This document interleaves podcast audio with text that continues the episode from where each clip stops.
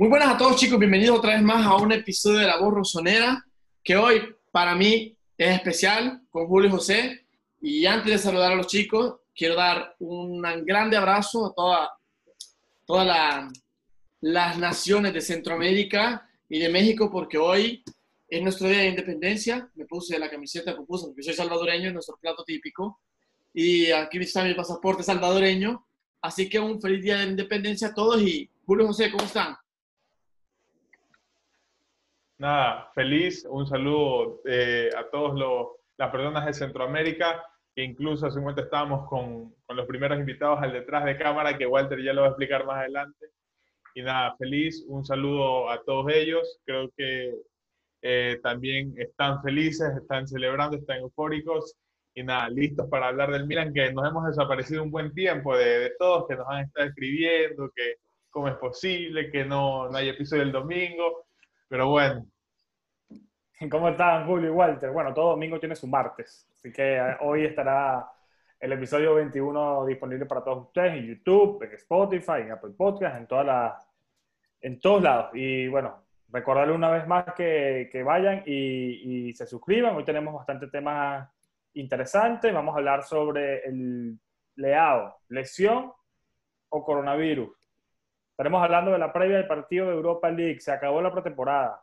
Una pretemporada con, donde jugamos contra el Brescia, contra el Vicenza, contra el Monza y frente al equipo del Novara. Y fueron cuatro victorias, tres partidos en Milanelo, uno en San Siro. Pretemporada floja, pero bueno, se vieron algunas cosas positivas. Vamos a analizar entonces ese partido frente el jueves en Europa League. Hablaremos, estuvimos hablando eh, detrás de cámara con dos chicos, eh, curiosamente costarricenses, al igual que igual que le mando mis felicidades, al igual que todos los oyentes que de allá de Centroamérica por, el, por su día. Son, los dos son, son, de Centroamérica, porque uno de Nicaragua y el otro de Costa Rica. Es increíble. Ah, uno era de Nicaragua, de Nicaragua, de Nicaragua. pensé que los dos eran de, de Costa Rica. Bueno, pero vayan mis felicitaciones igual. Eh, y nada, estaremos hablando también sobre Romagnoli y su, y su lesión y muchas cosas más. Además, estaremos pre, eh, respondiendo las preguntas que faltaron del episodio pasado. episodio pasado. Walter, explícanos entonces qué es este detrás de cámara que tenemos ahora para todos nuestros suscriptores y seguidores. Prácticamente hemos hecho una, un plan de suscripción para todos los que nos quieran ayudar, nos quieran donar un poco de, de, de lo, que, de lo que podría ser una ayuda para poder comprar micrófonos y todo esto, ¿no? Para llevar un mejor material. Y son tres planes, digamos, 99 centavos, 1,99 y eh, 2,99. Los que eligieron, las dos personas que eligieron el detrás de cámara, sin que hayamos hecho publicidad. Ellos lo vieron y entraron y lo eligieron. Es una cosa que para mí me, me llena de orgullo, creo que para ustedes también, porque quiere decir que estamos haciendo el trabajo bien. Y esto es muy bueno. Y saludos de una vez, Walter, a Roberto y sí, a David. exacto. Saludos a David y a Roberto. Pero, ¿en eh, qué consiste? Consiste en que con 2.99 ustedes entran en un grupo de WhatsApp donde, aparte de estar hablando con nosotros y podrán tener un video saludando a toda la comunidad, tienen acceso a un detrás de cámara. ¿Cómo preparamos los episodios?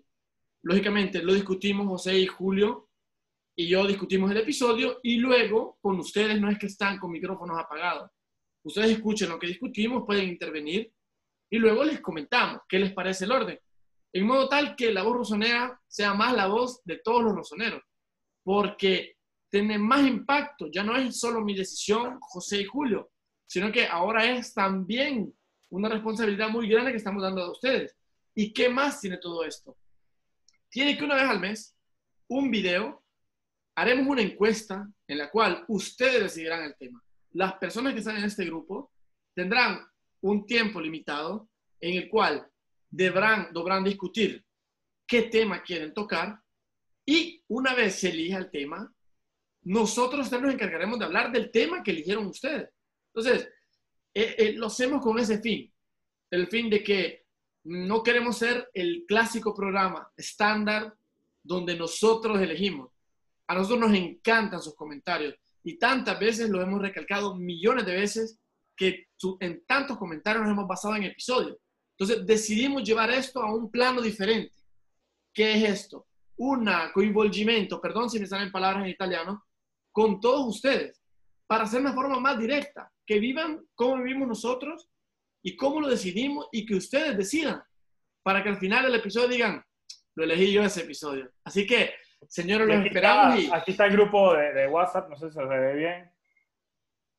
Sí.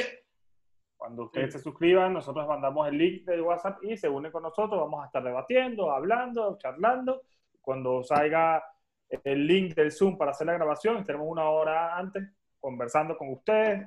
Eh, nos recomendarán temas. De hecho, y ya para entrar en materia, Roberto nos recomendó eh, eh, un tema, es un tema corto. Vamos a hablar de rápidamente para ir con los temas potentes de Revich. Revich fue David. ¿Fue David? Fue David. Fue David. Perdón. Fue, fue David. Eh, y Roberto estaba de acuerdo. Ah, pensé que había sido Roberto. Bueno, pero la cuestión es la misma, que son personas que nos están recomendando temas y nos lo recomendaron en vivo hace minutos atrás aquí detrás de, de cámara y nos hablaron y nos preguntaron sobre el tema de Revich. Hay que recordar que Revich esta semana se oficializó ya definitivamente como nuevo jugador del Milan, con una curiosidad, cambió de casaca, ahora no será el 18 sino el 12, mientras que Conti ya no será el 12 sino el 14, estos cambios de números en el Milan. No se entiende. bueno, entonces ya tendrá sus razones eh, Revich. Pero Walter explicaba, le explicaba a, los muchachos por qué es un problema y Julio también eh, resaltaba algo al respecto. Eh, y es con el tema de la Fiorentina. ¿Qué, ¿Por qué la Fiorentina se, mete, se puede meter en este problema, Walter, Julio? Yo dejo la palabra a Julio. Quiero que Julio explique y luego yo tengo la mía, porque Julio tiene dos versiones y yo tengo la más a nivel legal, que es lo que más o menos me ocupo yo. A ver, Julio, ¿qué pasó con la, ¿qué pasó con la Fiorentina? un resumen ahí rápido de, de, qué pasó con el cambio de Revit con Andrés Silva, por qué la Fiorentina se mete en el tema, etcétera. Claro hay que recordar que todo esto viene desde hace mucho tiempo atrás, cuando el Milan en principio había hecho un, un pequeño acuerdo con el Eintracht. Ahí Walter, que sabe alemán, sabrá decir que no, Eintracht. Entonces, en principio, el acuerdo era de Andrés Silva por Ante Rebic, un préstamo, si mal no estoy, de dos años, donde al final de temporada cada equipo veía si compraron al jugador. Resulta que eh, el equipo alemán estuvo contento con Silva, el Milan obviamente estuvo contento con Rebic, y decidieron acelerar todo. ¿Qué sucede y cuál fue el problema que ha surgido en todo esto? Que el, el 50% de los derechos deportivos de Ente Revich le pertenece a la Fiorentina. Para los que no sepan, Revich ya había jugado en la Serie A en la Fiorentina. Entonces, la, ese retardo en la negociación, ese problema del por qué no se anunciaba rápido la compra de Revich, era por la Fiorentina, porque la mitad del precio al que el Milan lo, lo compraba tenía que pasar a la Fiorentina. Al final eh, se dice que el Milan negoció con el Eintracht por debajo de la mesa, de una forma de informal, y que lograron un acuerdo en donde Revich llegaría al Milan a coste cero y obviamente venderlo a Andrés Silva por 9 millones de, de euros. Entonces, Walter nos estaba comentando un, un tema más legal de que las leyes en Italia son un poco estrictas, en este tipo de negocios no está permitido. Entonces Walter decía que, que, la Fiorentina podría demandar al Milan, que yo de eso no tengo ni idea y recién me vengo a enterar ahora. Walter, ¿qué pasó? ¿Por qué la Fiorentina puede demandar al Milan? el problema es que están teniendo, el problema es que tú qué haces, una vez haces el cambio paritario entre dos jugadores, ¿ok? Tú, eh, eso se llama compensación del débito o compensación del crédito en italiano, que para hacerte la más simple es, yo te, llevo 10, yo te debo 10, pero al mismo tiempo tú a mí me debes 10. Entonces, compensamos y nadie tira dinero, ¿ok? Nadie tira dinero y se acabó. Pero ¿cuál es el problema cuando hay un tercero? Entonces, yo no puedo compensar contigo un crédito si yo tengo que darle el 50% a Julio, por ejemplo. Entonces, ¿cuál es el problema? Es que la Fiorentina debería encasar la mitad de lo que cuesta Revich. Entonces, ¿qué haces? Te divide el jugador. O sea, es una cosa absurda. La, Fiorentina puede ir al tribunal esportivo. Es esta lo que, se está exponiendo en Milan. Que la Fiorentina puede ir a un tribunal esportivo. ¿Y cuál es el problema? Uno, que puede dañar las negociaciones entre equipos. Porque en ningún lado es bien visto hacer negociaciones debajo de la mesa. Más cuando se trataba de Chiesa y de Milenkovic por otro fianco. Que esas son cosas diferentes. Entonces, yo creo que la gente dice, sí, el cambio se hizo y todos ganamos. Revich no quitamos dinero y nada. Aparte que el Milan va en una minusvalencia de 3.9 millones con el precio de, Andrés Silva, porque no, todo, no fue totalmente amortizado. Parejo, pero bueno, lo dejaron así. Exacto. Dijeron, como decimos en Venezuela. exacto. Pero el problema es que la Fiorentina sería cero. O sea, tú eres propietaria mitad de un jugador y no vas a encasar nada. Cuando te pertenece a ti mitad del cartelino. Ese es el problema. Uno, el nivel social, ¿me entiendes? El impacto negativo que esto puede generar en futuras negociaciones. Porque esto después que puede resultar una pared para futuras negociaciones. Y más que se habla en estos días que Milenko Savic no quiere renovar, que Petzela no quiere renovar, que quizás Chiesa no quiera renovar, y todos se asocian con el Milan. Esto es malísimo. Yo te lo digo, es malísimo. Porque yo soy uno que no ve las cosas a corto plazo. A corto plazo el Milan gana. A largo plazo, ¿cuánto ganamos? ¿Cuánto nos puede afectar esto? Futuras negociaciones, futuros jugadores, futuras demandas. Porque la Fiorentina nos puede, nos puede, nos puede demandar por haber tenido negociaciones y no haber tenido una transparencia con la información, con una cosa que le pertenece a la Fiorentina. Ojo, Rebic le pertenecía 50%. Por ciento de la Y esto, esto es lo que yo digo, que al momento no se habla nada. Se habla de tribunales deportivos, se habla de que la Fiorentina fará un apelo, se llama aquí, o empuña las situaciones, pero es una cosa que para mí la Fiore no se va a quedar con los brazos cruzados. No, y al final a nosotros no nos conviene tampoco perder este contacto con la Fiorentina o buenas relaciones con ellos, porque no solo nombrabas a Milenkovic y a Chiesa, pero también hay un nombre que se ve más eh, posible toda- todavía que es Pesela, por precio, por posición y porque Fiore lo conoce. Entonces, tenemos tres frentes en la Fiorentina, tres jugadores en que supuestamente el Milan está interesado, más allá de que Maldini haya negado otra vez nuevamente hace unos días eh, todo tipo de, nego- de negociación, sobre todo por Chiesa, pero creo que no es buena señal perder buenas relaciones con, con la Fiorentina y mucho menos meternos en otro problema sabiendo que tenemos el fair play financiero detrás, que todavía nos perdonaron un año, que todo lo que ya sabemos y que bueno, no viene el tema y que lo podemos No, debatir. ojo, no está perdonado, Bueno, está, exacto, exacto, está anticipado. Pero por ejemplo, por eso te digo, Walter, ni siquiera es que estamos, lo tenemos detrás todavía la UEFA. Ah, cierto. Es lo que quiero decir. Y al final meternos en otro Pero- problema. Pero, ¿saben? Les quiero preguntar algo, y es algo que, que he estado leyendo en estos días de la prensa alemana mismo, de que si mal no estoy, el medio fue Bill, que decía que no es que Rebic terminó llegando gratis al Milan, sino que las dos instituciones, el Milan y el Eintracht, no quieren revelar el precio. Entonces, no sé, no, en temas legales, si esto sea No, más problema no sé de- si es del gratis, equipo alemán o del Milan. No, yo creo que No, yo, yo pero- lo pero- veo, yo lo veo así. Yo veo que esto tenía un- en principio, Andrés Silva tenía un precio y Rebic tenía otro. Entiendo que el de Andrés Silva era un poco mayor al de, al de ante Rebic y el Milan lo que hace y con el negocio con el, con el club alemán es dejarlo así, dejarlo nivelado.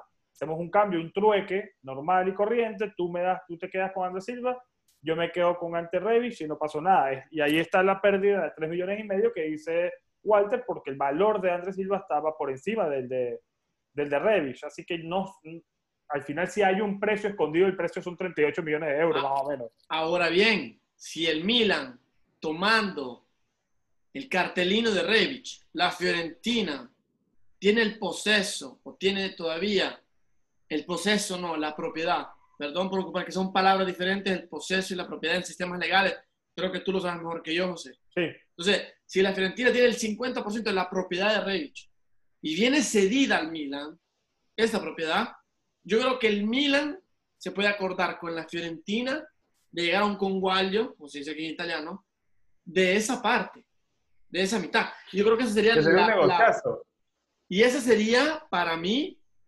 la salida más olímpica que podría hacer el Milan. Porque Sí. quedas como un señor. Y quien queda mal es el Eintracht, no tú. Bueno, va- vamos a ver entonces al final si, si Pablo Maldini o, o Massara o Gaxidi, cualquiera de estos directivos se reúnen con la Fiorentina y además nos traen uno de estos re- tres regalitos, ya sea Pexela, eh, Milenkovic o el mismo Chiesa, que lo veo más complicado, ya vamos a decir por qué. Eh, vamos con el siguiente tema. Rafael Leao se había dicho que, bueno, se había dicho no.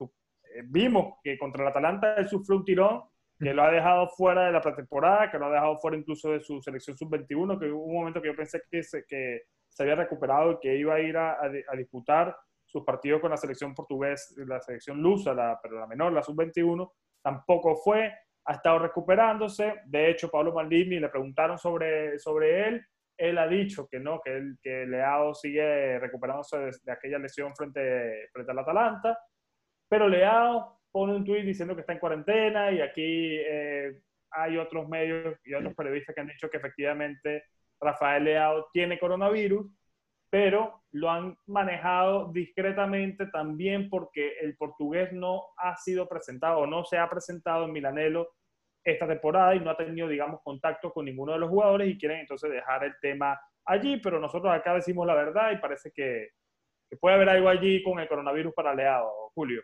¿Qué, tienes, qué información tienes tú allí? Eh, precisamente eso. Eh, Leao se supone como gran parte de los jugadores del Milan se iba a jugar con su selección en la fecha FIFA, que gracias a Dios no hubo ningún lesionado por parte del Milan, que era algo, algo una costumbre era ya de que se vayan a jugar y regresen lesionados. Eh, Leao, eh, según, ya lo dijo José las palabras de Maldini, estaba lesionado y por, por el grupo que tenemos yo les decía que no creía esa versión porque tenemos dos lesionados más es Latan, que recién se recuperó, y Romagnoli, que sigue lesionado, que ya lo hablaremos más adelante. Entonces, tú has visto y han dicho que los jugadores han estado en Milanello entrenando. Sale la noticia de que Leao está lesionado, pero nadie lo ha visto a Leao en Milanello. Y entonces no puedes decir que Leao es un jugador, es un jugador discreto, porque tú ves a Leao y es muy activo en redes sociales, tanto así que responde a los tweets de personas que, que le escriben, obviamente. Y hay personas que también en estos últimos días se ha difundido un video de Rafael Leao cantando y la gente lo ha criticado porque dice que por andar haciendo estas cosas, estas muchachadas, es que se contagió de COVID. creo yo que esas son acusaciones eh, de muy mala manera a un jugador cuando realmente no tenemos idea de cómo la gente es muy tóxica, Julio, la gente es muy tóxica. Entonces, tenemos esa información de que Leao eh, lo compartió ANSA. Les decía también que yo considero que es una fuente muy cercana al Milan y que de parte del Milan nadie tampoco ha salido a desmentir esta noticia. Entonces, yo sí creo que Leao tiene COVID, si lo tiene, una pronta recuperación para él y a esperar. Eh, ojalá que no haya tenido ningún tipo de contacto con otro jugador del Milan para evitar este, este contagio, porque te imaginas que la haya estado con alguien y que se reúne en Milanel a entrenar, sería un contagio masivo de toda la plantilla que, que pondría en riesgo. Yo, no solo de ellos. Yo creo que no. Y, de creo, y yo creo que viendo más o menos cómo va la, la, situación o la cronología de esto, creo que incluso va de salida, ya le hago. O sea, ya está a punto de cumplir los 15 días y seguramente lo veremos en los próximos días en, en, en por la cronología de esto. De hecho, ya hay como, no convocatoria, sino una lista para los partidos de, de la UEFA Europa League, de la previa. Ya la vamos a analizar, pero adelanto que está Leao. Leao está, Leao está en la lista para la ah, Europa League. Porque al final lo, lo, que se espera es el, dopio, el doble negativo del, del tampone. Ya salió negativo uno y tiene que volver a salir negativo al otro. Y en, en, eso ya compruebas, porque aquí en Italia han habido casos de gente que te da negativo el tampone positivo y después negativo. O sea, son cosas extrañas, ¿me entiendes? No es 100% veritiero. Y para los que dicen de que por andar haciendo fiestas o algo así, recordemos que cuando estuvo la pandemia, en lo peor que estuvo aquí en Italia, Paolo Maldini y Daniel Maldini tuvieron coronavirus. Y no me, no, no me parecen personas que andan afuera. Señores, aquí basta que una persona, una persona, sea, y esto es un mensaje de conciencia, basta que una persona tenga coronavirus y puede contagiar a otros 20, porque yo te hago el ejemplo, si yo lo tuviera y yo voy a mi trabajo y a mi trabajo estoy en contacto con mis colegas y yo enfermo a dos colegas que a su vez están en, con la familia y la familia con otras personas y yo en la universidad se contagia, se contagia. Y, y más esas personas públicas que están siempre en viaje, siempre en movimiento. Entonces, no creas que porque tomas el metro tienes menor o mayor riesgo de ellos que toman aviones para moverse y todo esto. Y, la cosa fatal es que es un enemigo transparente, o sea, invisible. No sabe dónde está. Entonces, por eso decía, y me pareció una locura, Walter, cuando decían a falta de dos jornadas a finales de julio, que, que, decían que podían abrir los estadios, que supuestamente el Milan iba a jugar el, último partido de liga frente de Serie A, perdón, frente al Atalanta o el Cagliari, no me acuerdo ya del Cagliari, a puertas abiertas.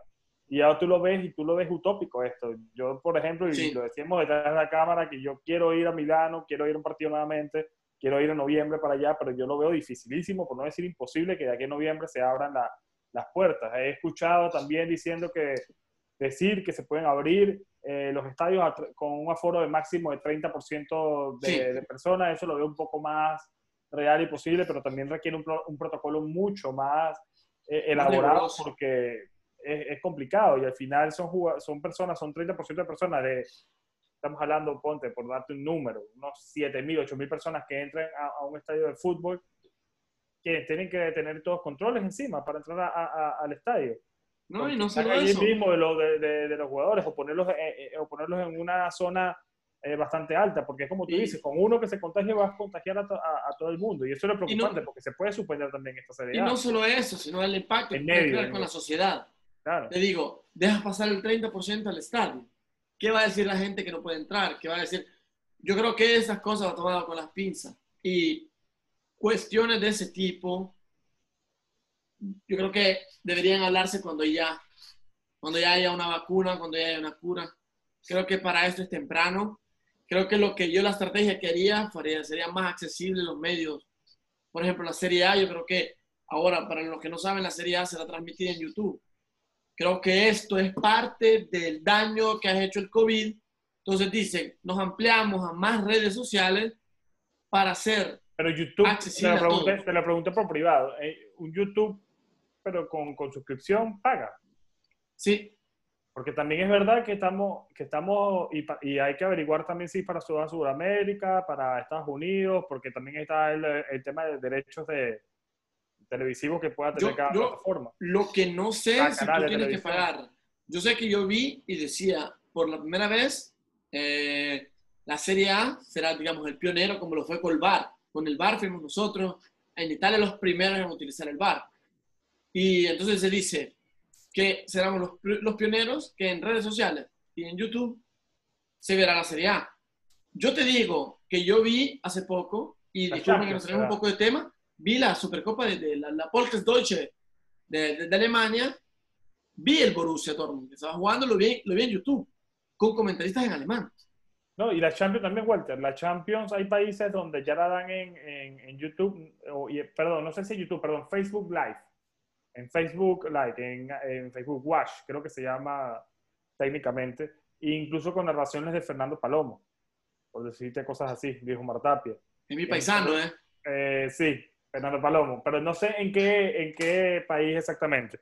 Pero lo que quiero llegar es que tampoco el Milan puede aguantar mucho eh, el Milan y cualquier otro club eh, con los estadios vacíos. Eso va a ser eh, un problema y esperemos que este Yo creo, coronavirus se termine y, y cerramos el, el, el blog con eso. Yo creo que esta es la oportunidad de modernizarse. Yo creo que esto es como eh, a problemas extremos, soluciones extremas. Yo creo que al final, si hacen una membresía para personas y lo hacen a nivel mundial, más accesible a tantas otras personas, puedes quizás llegar a los números que llegas en el estadio y con otras cosas, porque eres más accesible a todo el mundo.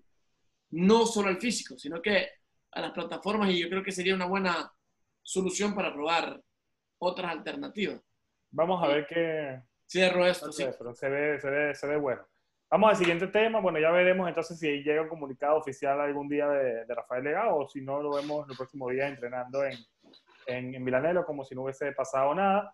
Veo también que en la lista que les mencionaba anteriormente sobre de, de, la Europa League del Milan están absolutamente todos. Entonces creo que no hay tampoco mucha diferencia con que Leao tenga coronavirus o no, porque está hasta ante Revich. Yo creo que esto es una lista general, incluso para cuando se clasifique y ahí, eh, eh, si logramos clasificar a la fase de grupos, porque Pablo Maldini lanzó una perla hace dos días diciendo que estaba realmente preocupado por el partido y, dijo que estar sin, sin jugadores como Revis Chileado va a ser, va a ser difícil. Y, ahí, y allí vamos. Eh, ¿Cómo ven el partido de, del jueves, Julio? ¿Cómo ves ese, ese, enfrentamiento en la segunda ronda previa de la UEFA Europa League, en donde básicamente no vamos a tener ni a Revis ni a Leao, pero y a, y Romagnoli, pero de resto está casi todos. Claro. Bueno, y antes, para los que no sepan, el problema de que del por qué no va a estar Rebic es porque cuando aún era jugador del Eintracht eh, había tenido un problema de insultar a un árbitro, una roja, ir pateando todo. Entonces la sanción era de cinco partidos. Cuando el jugador llegó al Milan, en ese tiempo no se sabía aún si iba o no a jugar Europa League el Milan. El Milan apeló eso. Entonces la UEFA eh, redujo esa sanción a tres partidos. Entonces unos se han de preguntar, ¿qué hace Rebic en la lista si no va a poder jugar? Porque si no estuviera incluido en la lista, es como que si no haya Bueno. estado convocado, como que si no estuviera tomado en cuenta y no serviría absolutamente nada. Entonces, Rebic, esperemos que ya esté en la fase de grupo. Eh, un caso es algo similar a Romagnoli, que no estará, pero es por lesión. El último reporte era que iba a estar disponible a finales de mes, a inicios de octubre. Entonces, esperemos, veremos cómo está esa dupla de Kier Gapia, que a mí me sigue generando dudas. O ya quiero escuchar su, su opinión. La preocupación que tengo es eh, precisamente la banda izquierda, el puesto de volante izquierdo, suponiendo que va a jugar Pioli con el 4-2-3-1, donde no tenemos a Rebic, no tenemos a Leao, y está esa incógnita de si le van a dar esa oportunidad a Brahim Díaz de ser el titular. Hay que ver, ¿no? Hay que ver si es que Pioli también toma en cuenta a Maldini, que ha sido el único jugador, si mal no estoy, que ha jugado todos los partidos con continuidad. Entonces, hay que ver esa apuesta de, Pioli. Yo creo que va a jugar con Makers. No lo veo tan loco. Lo probó en, un, en uno de los amistosos que estuvo de, pretemporada. Entonces, si me preguntas, no lo veo tan descabellado. Castillejo por derecha, Makers por izquierda. O también, o también Laxalt, que aún sigue siendo jugador del Milan. La gente parece que se ha olvidado de él. Pero yo creo que también puede No, ser una opción por esa banda. Fue, y también fue probado también por, por esa banda como, como alero izquierdo. Hay, hay otra cosa.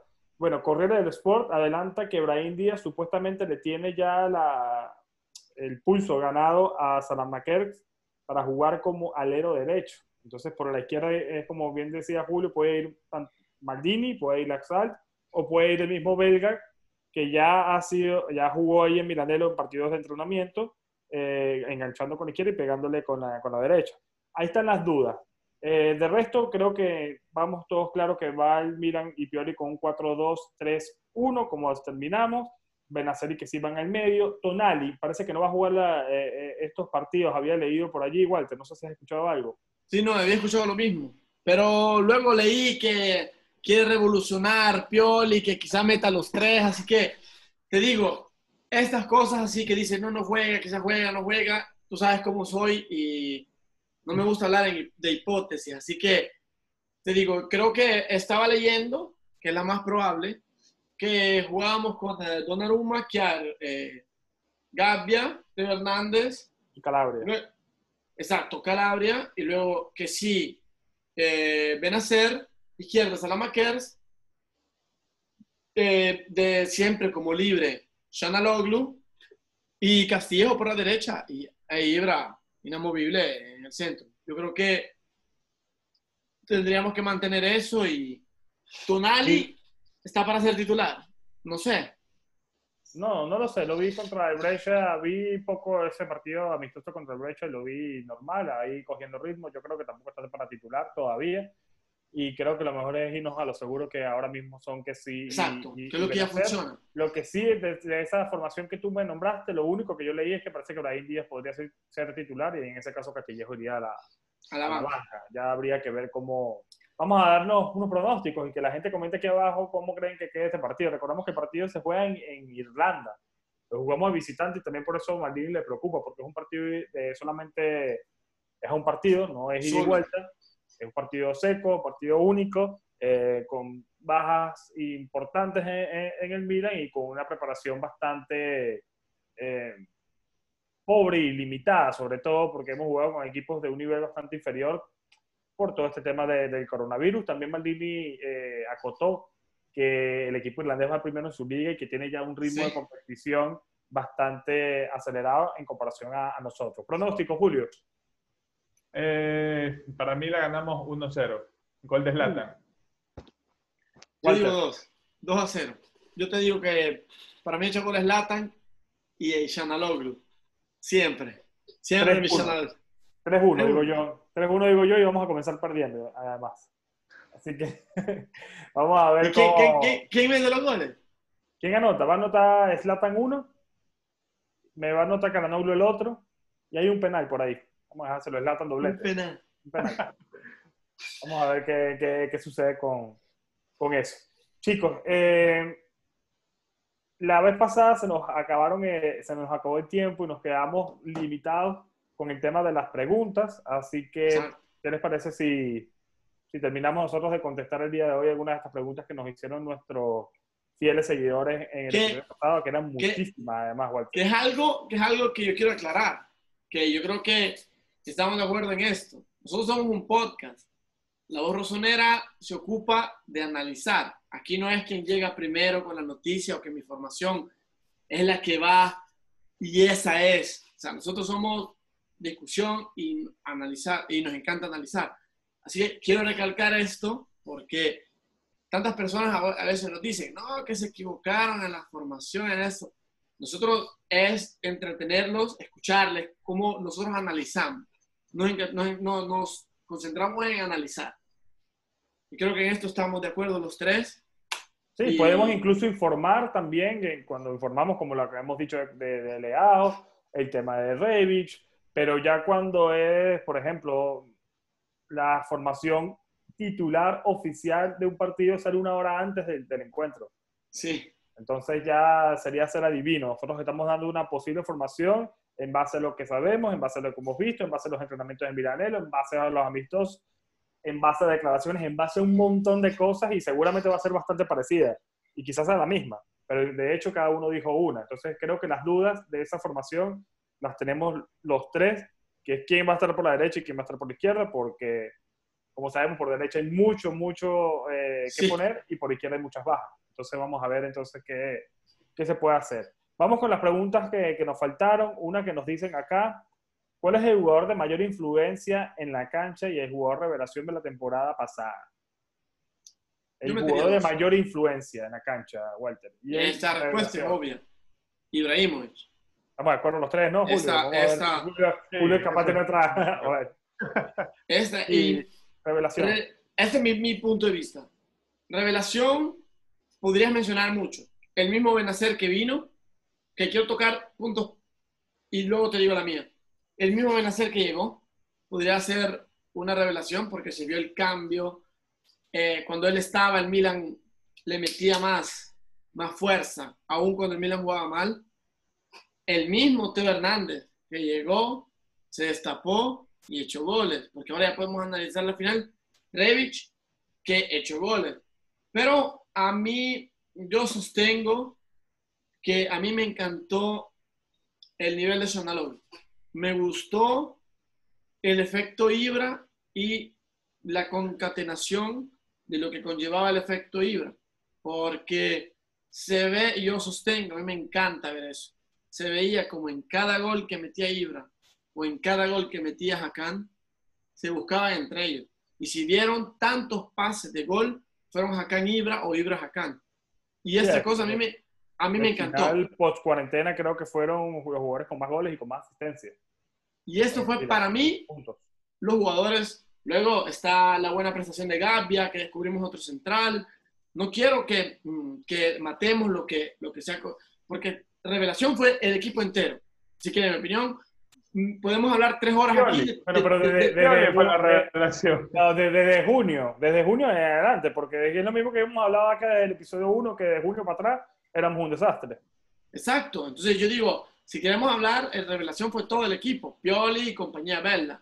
Pero yo me quedo con Ibra por el impacto mental que dio, Sí, como en la cancha de una, Ibra. porque hasta afuera mandaba, hasta afuera se veía el impacto. La gente dice, ¿qué va a pasar cuando se rompe?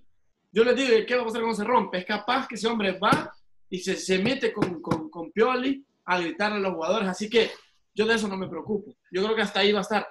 Y Hakan me quedo con él porque se le vio más calidad, se le vio más visión de juego y más seguro. Me encantó su seguridad, que ahora ya veía más, tenía la pelota, pensaba y actuaba. Ya no era el Hakan que cogía la pelota y se desesperaba. No, ahora era un Hakan más tranquilo y más calculador. Eso me encantó. Julio. Bueno, dentro del Dime, José, campo- perdón, te la- interrumpí, José, no, no, no, no. Dime, Julio. Zlatan, obviamente, dentro del campo, eh, es el terminante, el jugador revelación. Yo sigo manteniendo y todas mis esperanzas están puestas en David de Calabria. Eh, espero que, que lo haga bien, porque... Pero revelación de la temporada pasada. No, no, de esta temporada. No, no, no. Hablamos de la pasada, de la Julio. pasada, Ah, de la temporada pasada. Sí, sí, sí. Ah, de la temporada Me, pasada. me asusté. Y Yo dije, me no, yo, me volvió cambiaron. Me cambiaron a Julio, dije yo. Ah, bueno, el turco, obviamente, por todo lo que. Porque yo, yo soy fiel creyente y lo mantengo de que el juego del Milan cambió precisamente porque Pioli se atrevió a poner a Calanoglu en ese lugar donde ningún otro entrenador lo había puesto antes.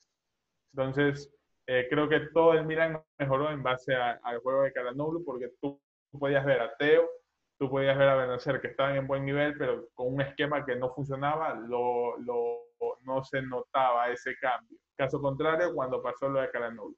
Entonces, para mí el turco en eso estoy de acuerdo con Walter. y, y, y, y para, para no ir tan lejos. A la fotito ahí con, con el El turco. Te En falta, una, te falta una que te voy a decir que es eh, una foto que necesitas con Teo Hernández, que para mí es el hombre re- revelación de la temporada pasada, por el simple hecho de que revolucionó una banda izquierda que estaba totalmente desierta y huérfana desde hace años. Desde hace años. No veíamos un lateral izquierdo tan influyente como Teo, y me atrevo a decir que desde Jan Kulowski, el checo, que, con el que ganamos la última orejona. Me, me Creo que desde ahí no veíamos un, un lateral izquierdo, estamos hablando de hace 12 años, 10 años. No sé si Julio lo llegó a ver a, a, a creo que al final, ya los, en las últimas.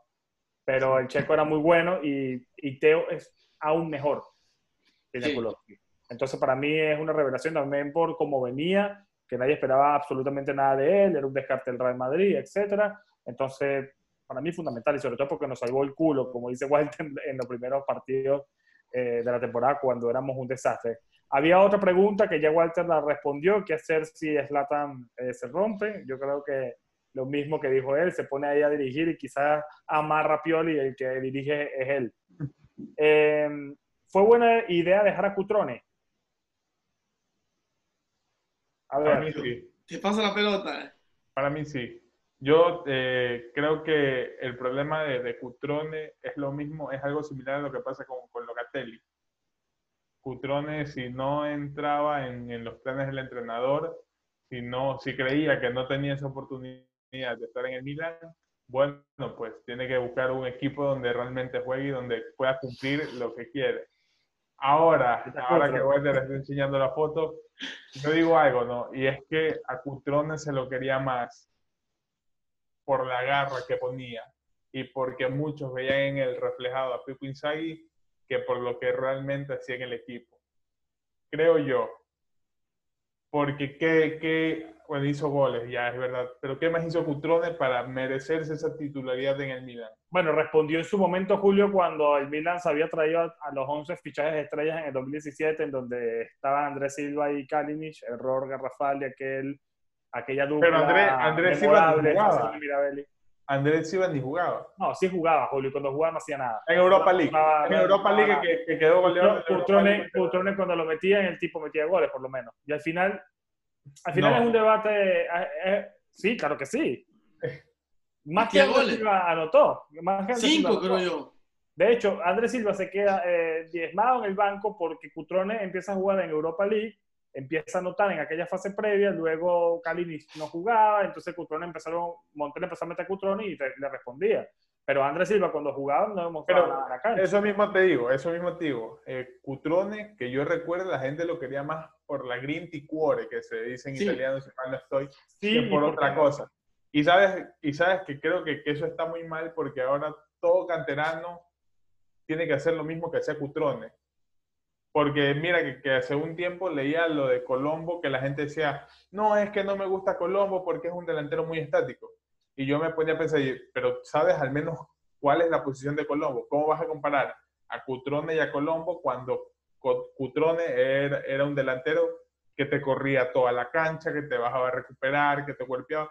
Pero tú ves a Colombo y Colombo es un 9 de área, un jugador Colombo- muy- Colombo, posicional. Me atrevo a decir que Colombo tiene incluso más potencial. Entonces, entonces la gente dice, no, que no me gusta que entre y se queda parado. Entonces yo digo, no todos los jugadores tienen que entrar y subir y bajar como locos. Esa es una mala idea de que se está haciendo el hincha porque dice, ah, no, es que si es canterano, entra y no corre como loco, no ama el Milan. Entonces, sí, pero es, lo mismo de siempre. Es lo mismo de siempre que a veces la gente no sabe ni lo que dice, porque es verdad que Cutrone tenía la garra de Gatuso, pero tenía y los pies de Pipo. los pies de Pipo. Pero también ah, pies de Pipo.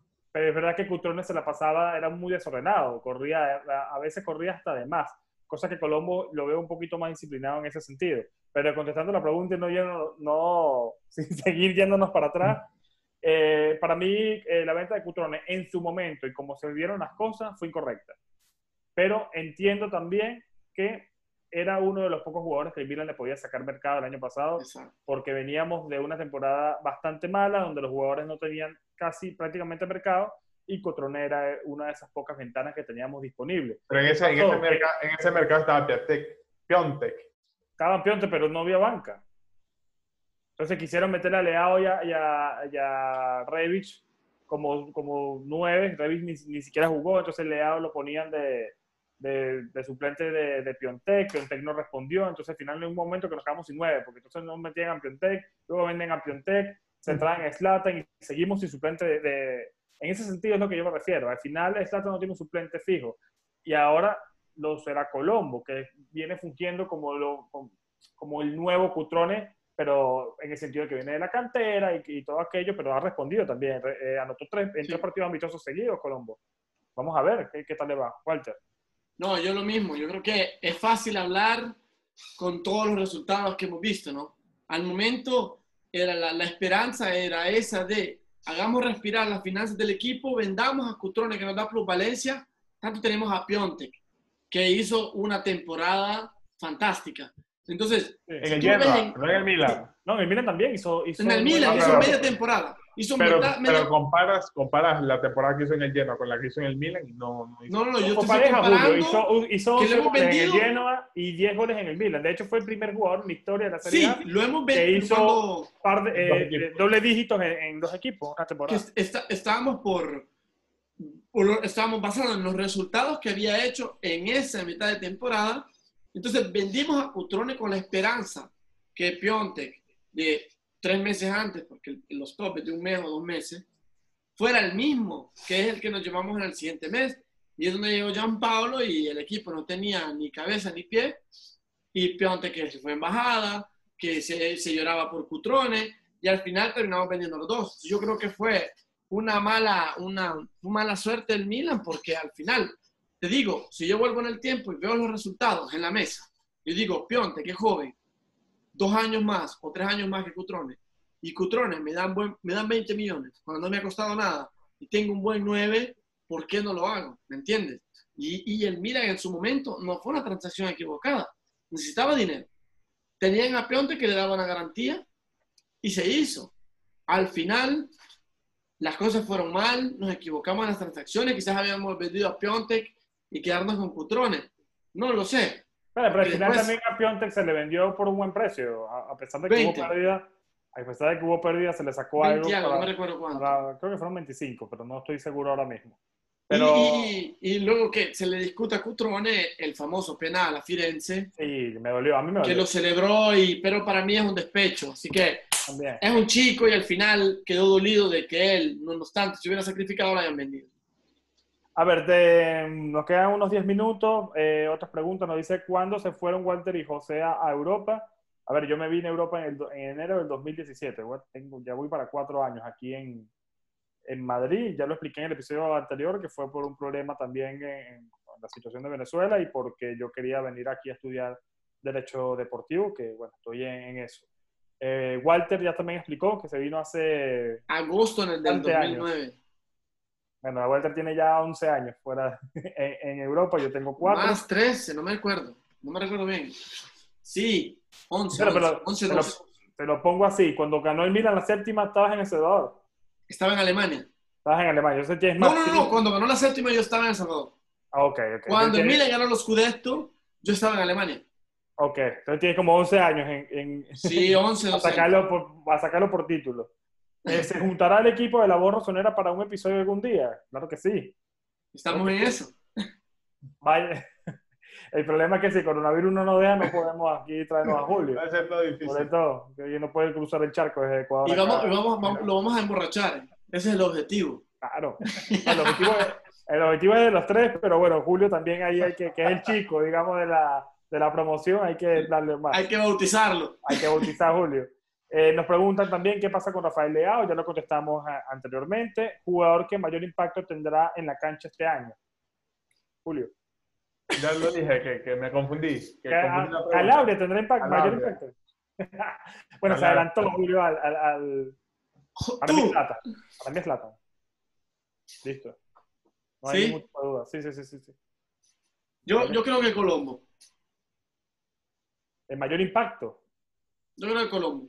Nos va a dar ese gol ansiado del delantero que de años no tenemos. Me la El de, siento. la final, el de la final de la Europa League nos va a dar Colombo. Uf, ojalá ganemos la Europa League, que es un trofeo que nos falta.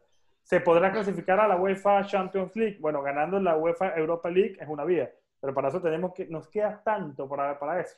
Tenemos que pasar estos tres partidos, Yo creo- yo que- grupo, yo creo que- coronavirus encima, es muy difícil. Yo creo que este Milan puede pelear por Champions. Si quieres mi opinión. Puede quedar entre los primeros tres. Juve, e Inter se disputan la liga y el Milan puede estar en el tercer lugar, el cuarto lugar, con Ah, Na- Yo digo, Napoli y Roma. yo Yo digo, la veo más debajo este año. Atalanta. Y Atalanta. Atalanta- estamos descartando el Atalanta. Claro. Yo digo que va a ser más una disputa entre el Inter y el Atalanta, porque el Atalanta llegó, llegó rascando, llegó y estaba casi por llegar al primero, ¿eh? Sí, Yo lo veo si no- más, si no se deja empatar ese partido contra la Juventus, quizá ganan el Scudetto. sí, si no se dejan, oh Dios. Pero bueno, la todo de, discutible. la, la mano de Muriel, pero de bueno. Muriel. Y, y te digo, yo veo a Atalanta e Inter como, como fuertes, fuertes. El Napoli lo veo fuerte de carácter, porque Gattuso es en grado de hacer jugar mal, de hacer jugar bien hasta las piedras. Así que le veo en carácter, pero siento que el Milan puede tener un poco más de ventaja táctica, porque si tú le quitas Insigne, sí está el otro chico, eh, Salenkovic, ¿cómo se llama? Que, que le pega bien desde lejos, del Napoli.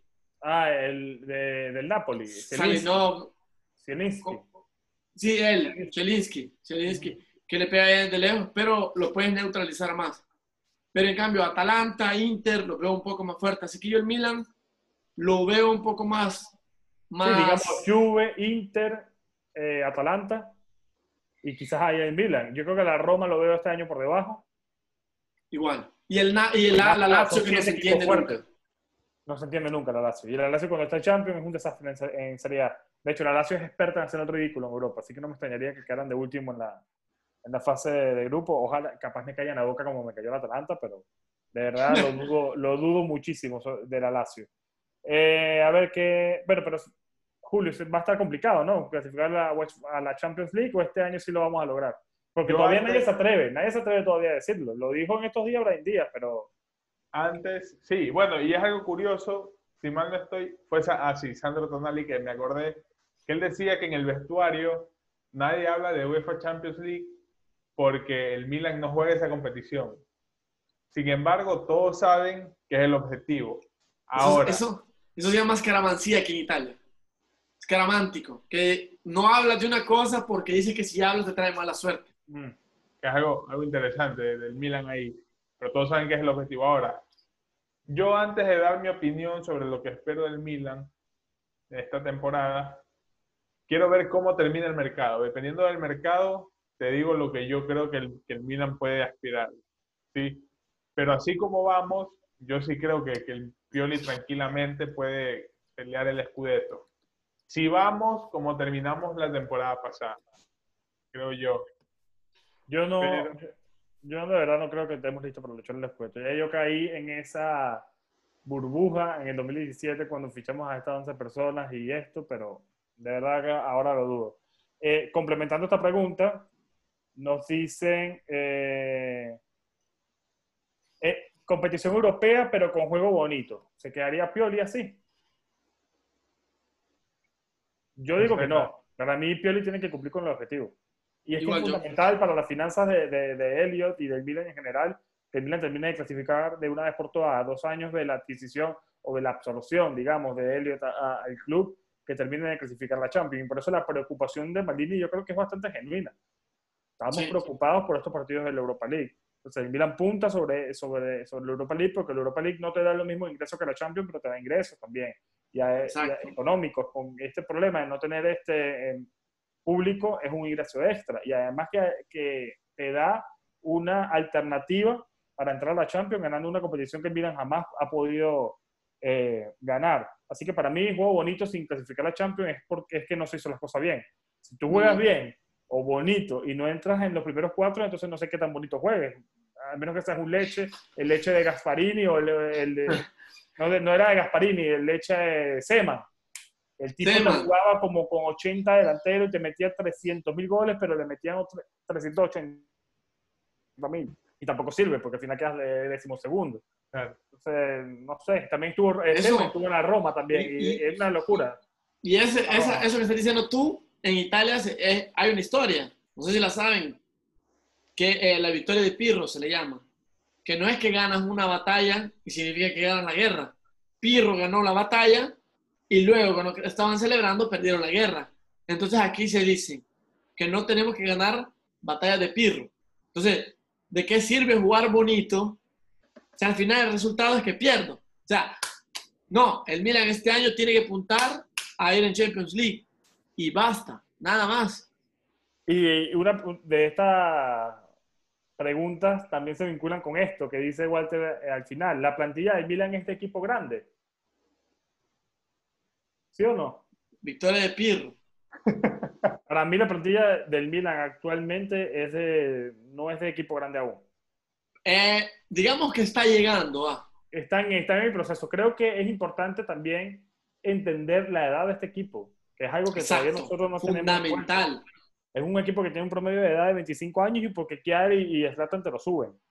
Pero la mayoría está allí. Es un equipo que, si tú lo sabes trabajar, te puede, puedes mantener esta base sólida de 11 jugadores durante por lo menos 6 temporadas. Cosa que Milan tú revisas la plantilla, déjame la atención, porque yo he revisado eh, plantillas de equipos grandes ahora, háblese Bayern Múnich, Manchester City, Liverpool, Madrid, Barcelona, Juve, etc. Y tú ves la base de este equipo hace cinco años atrás y es la misma. Tú ves, la, tú ves el Milan de hace cinco años y solamente quedan Calabria, Romagnoli y, y, y, Donnarumma. Y eran nuevos ellos, eran novatos. Entonces, viendo la situación, hemos cambiado demasiado de jugadores, hemos cambiado demasiado de equipo, creo que nos falta todavía mucha jerarquía. La mayoría de estos jugadores no saben lo que es jugar Champions League, la mayoría de estos jugadores no saben que es jugar un mundial, etc. Entonces, para eso creo que la jerarquía hace un equipo grande y para ser un equipo grande hay que pasar por, por un, montón de, situaciones y un montón de partidos y, y, tener una experiencia que este equipo aún no tiene, pero que tiene el techo para hacerlo y tiene el potencial también para hacerlo, así que vamos en camino, en camino a, no sé, Julio, si estás de acuerdo. No, sí, a mí me parece de, un equipo de mitad de tabla, un equipo de mitad de tabla que quiere dar ese salto de calidad como lo ha hecho el Atalanta. Porque yo creo que, que lo grande de un equipo, tú lo ves, por ejemplo, con la Juventus, y es algo curioso que lo hablábamos en el grupo de un chico que me decía que, que yo estaba equivocado y estaba mal porque todos jugadores en Italia aspiraban a jugar en la Juve. Sí. Eso es verdad. Y, pero no, Walter, no puedes decir eso porque eres hincha del Milan. ¿Cómo vas a decir eso? Entonces, ahora, mismo creo que. Hay que no entienda el WhatsApp, no, yo estoy en varios del Milan que son muy tóxicos. Yo a veces ni prefiero porque yo en estos días. Tuiteé algo de Barcelona y me dijeron que haces tú hablando de Barcelona, pero ya va. lo que les puedo decir. y hablo de, de, lo que me dé la gana. lo que yo, yo, creo que, igual te perdón, y yo creo que el final es tener dos dedos de cabeza y saber, porque también leí por ahí una cuenta de Milan que me llamó mucho la atención ese comentario de que por qué el Milan no intentó fichar a Depay si cuesta 25 millones de euros, pero es que no aterriza, mijo, aterriza. O sea, un jugador quiere, prefiere jugar en el Barcelona porque eh, tiene ahora mucho más caché que el Milan, porque está jugando Champions y porque te puede pagar los 8 o 9 millones de euros que tú, que tú quieres que el Milan no puede. Entonces, evidentemente hay jugadores que priorizan jugar en equipos que ahora mismo están por encima del Milan porque al final esto es así. Uno va y si a ti te ofrecen un contrato en, en una empresa deportiva pequeña y te ofrecen otro en Nike o en Adidas y, tú, y te ofrecen más dinero, ¿a dónde vas a ir? ¿A una que ah. es fanático o a una que te está ofreciendo más dinero? Por Dios. Más, más, es lo mismo el Atalanta, ¿eh? Ahorita, si un jugador le dicen, vas al Atalanta, vas al Milan, tú eres joven y quieres jugar la Champions League, ¿dónde vas? Pero mira, nos pasó, nos pasó con Dani Olmo. Dani Olmo tenía el Milan y el Leipzig. ¿Dónde se fue Dani Olmo? A Leipzig. Porque es un equipo que... Te, y, ese, y eso era algo que comentábamos antes con lo de Sandro Tonali, cuando estaba más del Inter que del Milan. Yo juraba que no iba a venir para acá por eso. De hecho, lo dije. Lo dije en el episodio. Sí, Esto mismo yo lo dije. Yo dije, yo hubiese preferido que... Yo soy porque, Inter. Porque tú te pones a ver proyectos, eh, momentos que pasa cada equipo. Obviamente se agradece muchísimo lo de Tonali porque él en, en la conferencia... De Hincha él dijo que fue una decisión de corazón. Y Paolo Maldini dijo, Paolo Maldini dijo, es admirable que un chico a esa edad tome este tipo de decisiones, porque ah, eh, tenía ofertas del Inter, de la Juve, tenía ofertas del exterior, del Manchester, del Barcelona y Manchester. Que te ofrecen el triple de lo que puedes ganar en el Milan, que te ofrecen, quizás no te ofrezcan tantos minutos, pero te ofrecen ese crecimiento que probablemente no tengas en el Milan. Obviamente, Aunque la de Barcelona y el Manchester, si no me equivoco, fue en invierno, no fueron ahora en verano. En verano supuestamente negoció solamente el Inter. Pero sí es verdad. Pero nos referimos, nos referimos a la situación de que la gente, hay veces que, que se olvida que estamos en el mundo real y muy aparte de que uno es hincha o quiera pensar con el corazón, uno se preocupa de su bienestar y su futuro. Sandro Tonali es un chico que tiene mi edad, 20 años, mira, yo estoy acá hablando con ustedes y él está y él gana dos millones. Mira, que es algo increíble. Entonces me decía el, chico que sí, que cómo puede ser posible, que debería pedir disculpas públicamente por decir que todo jugador de la Serie A sueña con jugar en la Juve. Pero bueno, ya eso es percepción de cada yo uno. creo que si el chico piensa así, yo creo que mejor que deje de ver la sí, no. y se acabó. Porque no vamos a ponernos a darle tampoco bombo al tipo de... Yo, en mi lo personal, respeto lo que opine cada quien, respeto... Pero creo que, yo creo que Julio contestó perfectamente. Yo soy del, sí, del pensamiento que no soy un padre eterno y, y cada quien es libre de, de, de, pensar como quiere. Pero lastimosamente, todo jugador joven quiere jugar a la Juve. Porque gana Scudetto, gana la Copa Italia, juegan con Cristiano Ronaldo, juegan con Dybala, te entrena Pirlo, te entrena Pirlo, que yo eso da un plus, a pesar de que todo el mundo está criticando con una decisión de mierda, esto, aquello, es Pirlo, que es una leyenda italiana. Eh, penúltima, penúltima pregunta para ir cerrando. Eh, bueno, antes, predicciones para la temporada. Yo, ya yo lo dije, yo creo que el Milan queda tercero. Eh, Julio dice que pelean por... Lo hablaré, lo hablaré más adelante, dependiendo de cómo termine el mercado, pero yo sí creo que podemos pelear el escudero. Yo lo veo en un cuarto. Un cuarto lugar. Bueno, al final estamos los tres que... En esta predicción, la conclusión es que entramos a Champions. ¿Cuándo arranca la sección de, del Milan femenino, Julio? Bueno, eso es algo que, que, Walter ya lo anunció, que se van a venir pequeñas secciones, pequeños segmentos acá en La Voz Rosonera, donde se tocarán diversos temas. Bueno, y también recordarles que pueden ir a seguir en Instagram a Younes Diet. Recuerden que dan los mejores tips para una alimentación saludable y balanceada, consejos de qué pueden comer, de por qué te da mucha hambre, por qué subes mucho de peso. Entonces, es una cuenta recomendada. Como les seguí diciendo, el Milan femenino eh, ya eh, pronto se hablará un poco más a fondo. Hay un tema ahora y es que se anunció, la Federación Italiana de Fútbol dio esa autorización de que se juegue el partido del Milan contra la Juventus en San Siro, que yo creo que es algo muy importante que ya sea las chicas o al equipo juvenil se les permita jugar en, un estadio emblemático de Italia y más aún cuando representas a una institución como el Milan. El partido va a ser el 5 de octubre. Eh, si es que nos están viendo personas y tienen Sky, lo pueden ver por Sky. Entonces va a ser algo increíble. De ahora mismo las chicas están en el parón FIFA. Primero le tocó a los hombres, ahora le tocó a las mujeres. Entonces eh, se regresa el 5 de octubre, se regresa a jugar contra la Juventus. Entonces es un partido del que seguro que vamos a estar hablando acá. Y la última pregunta, y ya con esto cerramos. Eh, los jugadores de Milan que podrían ser tomados en cuenta para sus selecciones.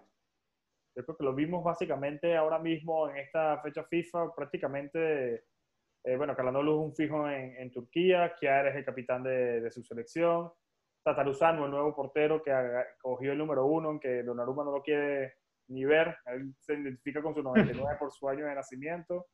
Eh, bueno, Donnarumma también está en su selección, Romagnoli y Tonali también son tomados en cuenta. Eh, no sé si es el que queda de capitán de, de, Dinamarca. ¿Qué otros jugadores salariados están en la sub-21 de, de, Bélgica y Portugal respectivamente? Daniel Maldini, Gabbia también están en las inferiores, Gabbia en la sub-21, Colombo y Daniel Maldini sub-19, Colombo. igual que Colombo, ¿no?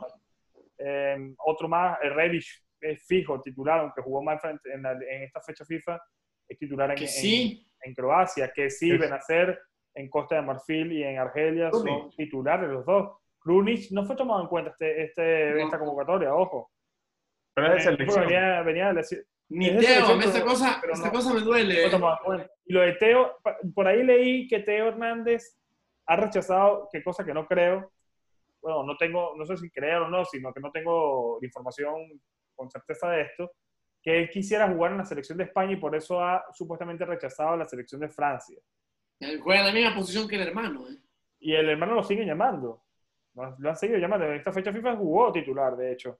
Partido contra Croacia. Lucas Hernández, que no es titular ya en, en- porque le quitó el puesto Davis, el, la revelación canadiense del Bayern Munich de, de 19 años de edad. Si Julio se quiere seguir dando cuchillo, Davis es menor aún. Tú, Julio está en esa edad, donde te das cuenta que los jugadores tienen. Ya yo ya, tengo 29, ya los míos son veteranos. Sí, pero han ganado lo que nunca vamos a ganar en nuestra Exacto, vida. por eso, pero a mí cuando yo también Ya lo cumplí 20 años- aceptamos. Exacto, exacto. Cuando yo cumplí 20 años, Yo- también me estoy pegaba